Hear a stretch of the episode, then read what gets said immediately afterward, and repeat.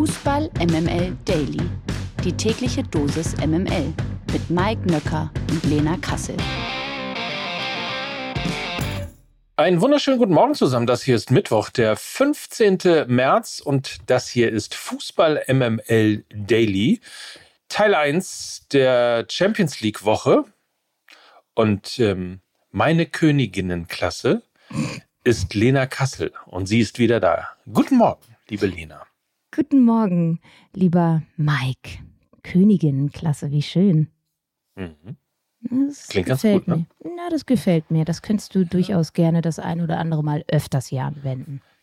Dann mache ich das mal. Äh, wollen wir zur Tat schreiten, Wir können dann auch zur Tat schreiten, ja. Darling? Wollen wir zur Tat schreiten, Darling? Yes, my dear. MML International. Tja, dann fangen wir mal an ne? mit einem historischen Abend gestern. Manchester City schlägt RB Leipzig mit 7 zu 0. Äh, ein Hauch WM-Halbfinale wehte durch das City-Stadion. Mann, Mann, Mann, Mann, Mann. Ich würde mal sagen, Erling Haaland schlägt RB Leipzig im Alleingang. Ähm, kurze Frage, ist das der Haaland, der nicht zu City passt? Also war das der, worüber man geredet hat, dass er nicht zu City Nee, nee, passt? nee, das war ein anderer. Das war ein anderer. Das war ein Ah. anderer. Ja, Das war der Ah, andere okay. Haaland. Ah ja, gut, dann, dann können wir ja jetzt auch in die Bewertung gehen.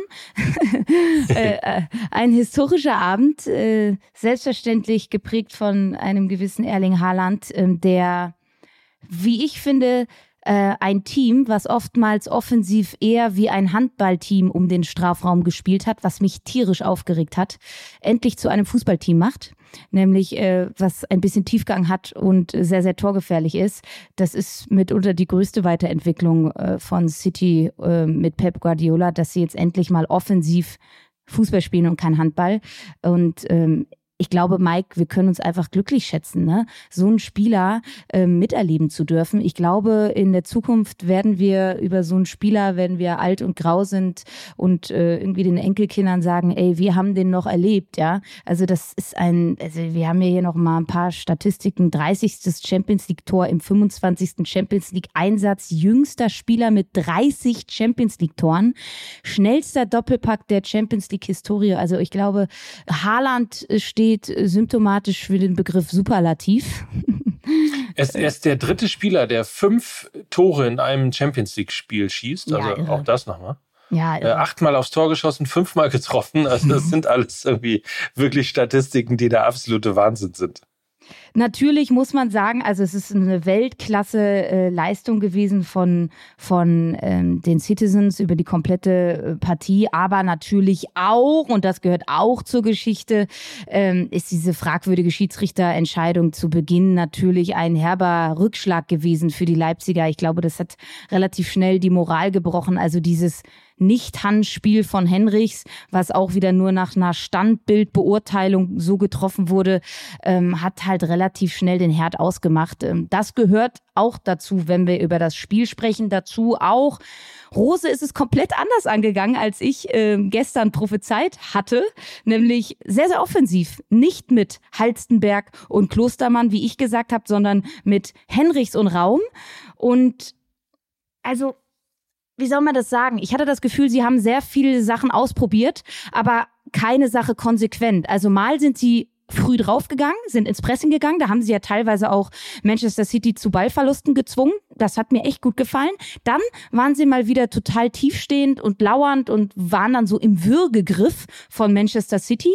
Dann haben sie mal ein bisschen Ballbesitz gehabt, haben sich auch ganz gut durchkombiniert. Also für mich war das alles äh, ein bisschen halbgar, wenn man überhaupt die, die Leipziger Leistung bewerten kann gegen so ein überragendes Team wie gegen Manchester City.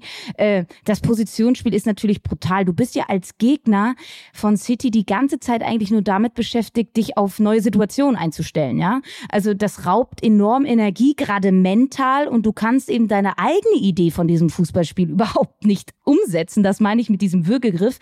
Bist nur am Reagieren und das ist natürlich irgendwann extrem frustrierend. Ich finde, die Leipziger sind ein bisschen, also zumindest in der Anfangsphase, zu wenig ähm, ins offensive Pressing gegangen. Da war äh, City anfällig. Ähm, da hätten sie sie auch ein bisschen das Spiel von ihnen unterbinden können, glaube ich, wenn sie die, das früher schon im Keim erstickt hätten. Und am Ende sage ich mal ganz ehrlich, Manchester City ist ein Top-Kandidat auf den Champions League-Titel. Ähm, allen voran mit einem Finisher wie Erling Haaland, der enge Spiele, die jetzt im Viertelfinale sicherlich auf Manchester City warten, entscheiden kann. Und das ist ein Asset, was sie in den vergangenen Jahren nicht hatten. Und ich glaube, das ist das fehlende Puzzlestück für den lang ersehnten Champions League-Titel. Absolut. Also man muss sagen, irgendwie in Titellaune präsentieren sich sowohl Bayern München als eben in diesem Fall auch Manchester City. Ich finde es sehr gut, dass du das mit dem äh, Schiedsrichter und den Fehlentscheidungen zum 1 zu 0 und zum 2 zu 0 ähm, ein bisschen relativiert hast, weil es natürlich nicht das Spiel verändert hat, weil natürlich City schon vor dem 1 zu 0 klarste Chancen ja. gehabt hat und man gedacht hat, irgendwie, das geht hier mehr oder weniger schief. Auf der anderen Seite darf man aber auch sagen, ähm, nachdem es diesen fragwürdigen Elfmeter äh, schon gegen Borussia Dortmund gegeben hat, jetzt einen fragwürdigen Handelfmeter äh, gegen RB Leipzig. Also das Niveau der Schiedsrichter, das Niveau des VAR auf Champions League Ebene würde ich mal äh, auf Bundesliga-Niveau einschätzen. Hundertprozentig einhellige Zustimmung. So, in diesem Sinne ähm, war das das. Also wir verabschieden uns von äh, RB Leipzig in der Champions League und ähm, schauen mal auf das andere Spiel, das nämlich auch noch stattgefunden hat. Und zwar Porto gegen Inter Mailand. Man kann sagen, Inter Mailand hat sich erfolgreich ins äh, Viertelfinale verteidigt. Ja, als ich das gesehen habe, habe ich gedacht, Mensch, na klar, wie anders sollte eine italienische Mannschaft Ganz italienisch. denn eigentlich, oder? Voll italienisch, äh, man gewinnt 1 zu 0 zu Hause äh, und äh, spielt dann einfach bei FC Porto 0 zu 0 und ist damit mit einem geschossenen Tor im Viertelfinale in der Champions League und macht das, was Italiener halt so machen. Gestern übrigens 32 Prozent Ballbesitz gehabt. Schön.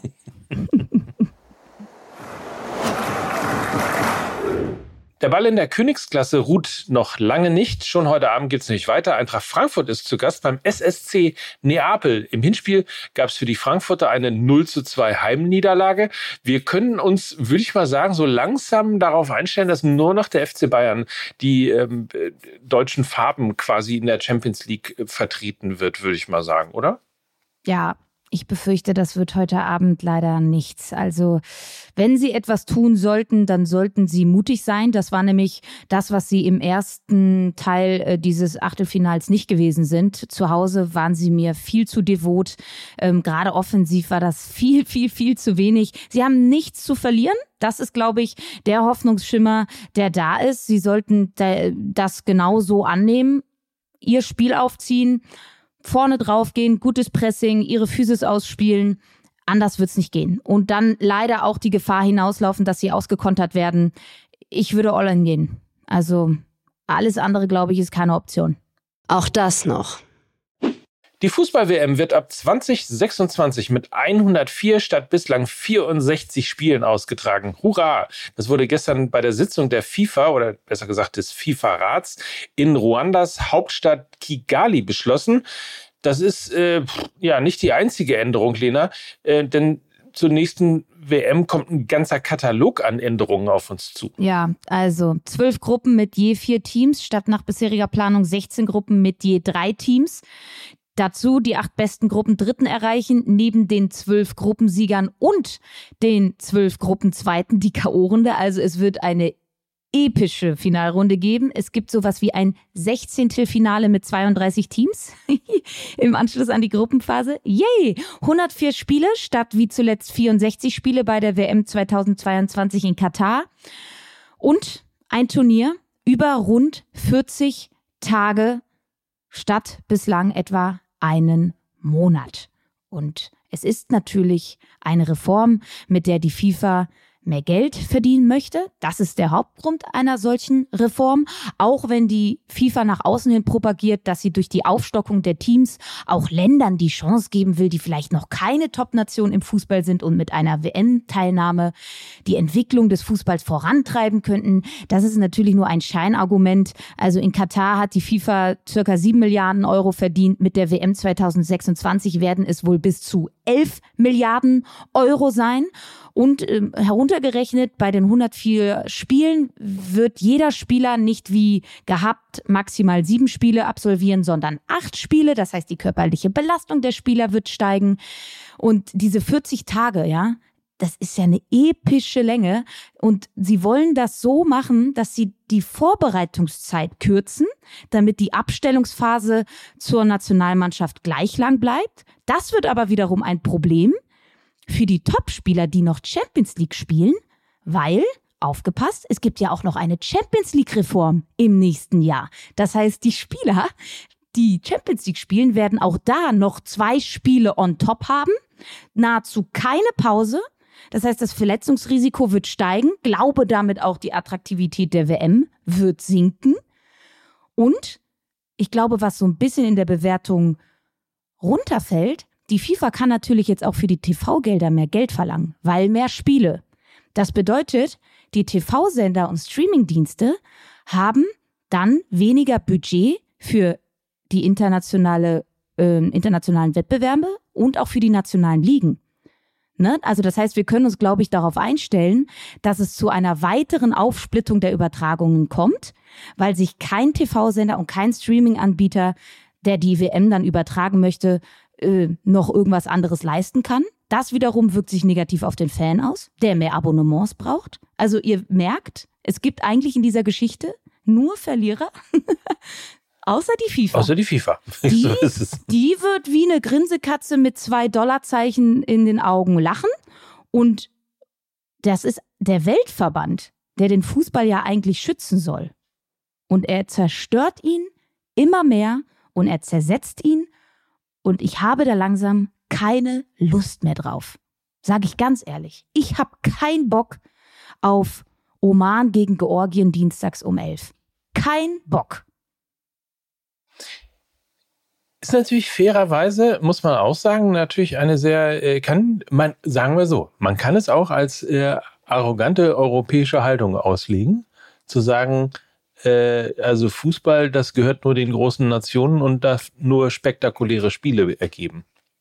Nee, ja, also überhaupt nicht. Sie könnten natürlich auch die Qualifikationsphasen für die WM irgendwie anders, äh, weiß was ich, stringenter handeln oder so. Aber 104 Spiele, also es geht ja nicht nur um die Art der Spiele, die wir dann bekommen, sondern es geht für mich, es ist ein Konglomerat aus Masse, Qualität, Abwertung des eigentlichen Wettbewerbs.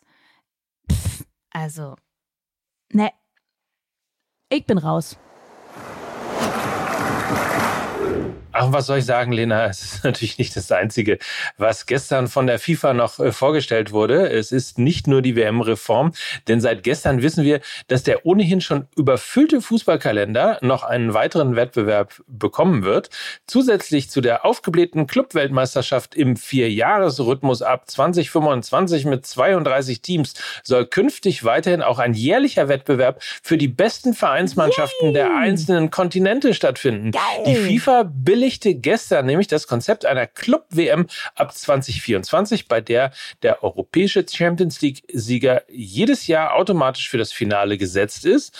Das zusätzliche jährliche Kräftemessen sei nötig, um die Wettbewerbsfähigkeit zu fördern. So hieß es in der Erklärung der FIFA.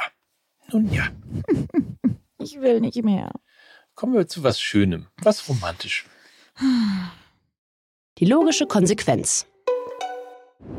Tja, und das ist nun wirklich keine Überraschung. Ja, der SC Freiburg hat die Verträge mit Cheftrainer Christian Streich und seinem gesamten Trainerteam verlängert. Das ist die logische Konsequenz nach einer bislang wieder außergewöhnlichen Saison des Sportclubs. Der 57-Jährige ist bereits seit 1995, also da war ich ein Jahr alt, für die Breisgauer tätig und coacht die Profis seit 2011. Sicherlich darf die Bekanntgabe der Vertragsverlängerung zu diesem Zeitpunkt also vor dem Achtelfinal-Rückspiel gegen Juve auch als Zusatzmotivation für das Spiel am Donnerstag verstanden werden. Wir drücken natürlich die Daumen. Die Lage der Liga. Ist eigentlich, was jetzt kommt, auch etwas, worüber mal diskutieren werden müsste. Seit geraumer Zeit beschäftigt sich das Präsidium der DFL mit der Suche nach einem Liga-Investor, der die Bundesliga mit finanziellen Mitteln und technischer Expertise zu höheren Vermarktungserlösen verhelfen soll. Nun gab die DFL bekannt, dass die Fortsetzung des Prozesses einstimmig beschlossen wurde. Im nächsten Schritt sollen sich jetzt potenzielle Partner der DFL vorstellen. Die Erkenntnisse daraus sollen dann auf der Mitgliederversammlung geteilt werden und dort wird dann wiederum abgestimmt, ob die DFL eine Partnerschaft mit einem Liga-Investor umsetzen soll. Dafür wäre eine Zweidrittelmehrheit bei der Abstimmung notwendig. Und jetzt kommt die richtig heiße Kandidatenliste. Die strategischen Partner heißen nämlich unter anderem, äh, sind es drei US-Unternehmen, nämlich Advent, Blackstone und KKR. Außerdem noch EQT aus Schweden und Bridgepoint aus Großbritannien und CVC aus Luxemburg. Darüber wird zu reden sein.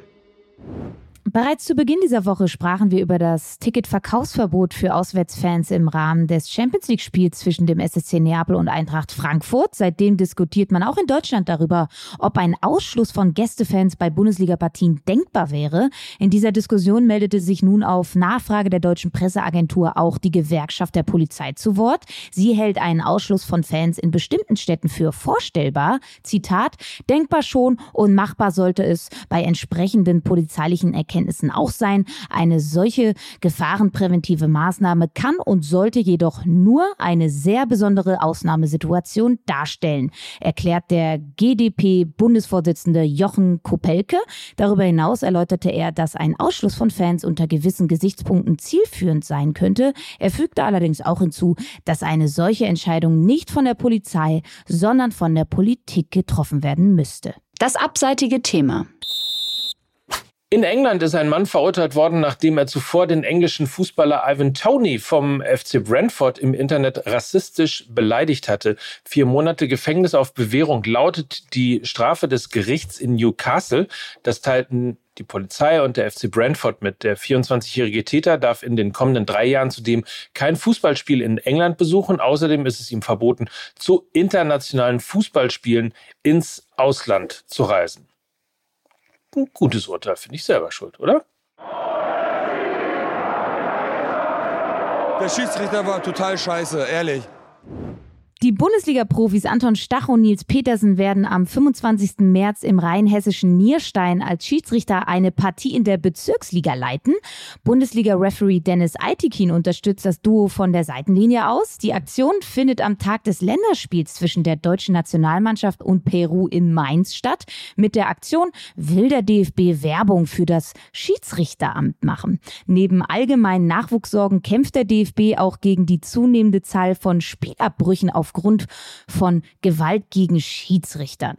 Naja, und ich sage mal auch so, die Leistungskultur bei den aktuellen Schiedsrichtern, die sollte man eventuell auch nochmal überdenken. Deshalb eine fantastische Aktion, oder Mike? Auf jeden Fall, eine total schöne Aktion. Ähm, und wie gesagt, es ist auch, wer schon mal irgendwo in unterklassigen Ligen irgendwie bei einem Spiel gewesen ist, die Art und Weise, wie da Schiedsrichter behandelt werden, äh, das ist nicht die feine englische Art wie es so schön heißt. Und äh, dementsprechend ist es eine tolle Aktion. Übrigens ist mir gerade aufgefallen, weil ich doch angefangen habe mit dem äh, Horizonte-Vergleich äh, bei City gegen RB Leipzig. Äh, hast du mitbekommen, dass unser Weltmeistertrainer, ja, unser Yogi, mhm. möchte jetzt Trainer in Brasilien werden. Zumindest schielt er auf den frei gewordenen Job da. Ja, Und das an einem Tag wie diesem. Ja, vielleicht hat er einfach gute Erinnerungen ne? an das Land, Weltmeister, vielleicht auch ein bisschen so Traumabekämpfung für die, für die Brasilianer. Also ich sehe da nur eine Win-Win-Situation, ehrlich gesagt. Meinst du, er zieht dann komplett ins Campo Bahia? ja. Ganz alleine? Das, ganz alleine. Er kauft das Ding. ja. Das ist schon die Idee. Ja. Naja, äh, übrigens ähnlich absurd diese äh, Idee wie die neue Folge Fußball MML. Verstehen Sie ernst? Heißt sie und äh, ist jetzt überall da zu haben, wo es Podcasts gibt. Also falls ihr jetzt gerade in dieser Sekunde denkt, oh, das ist doch mal ein ganz netter Podcast hier gewesen, ähm, dann geht doch in die Verlängerung und hört euch noch 90 Minuten Fußball MML an.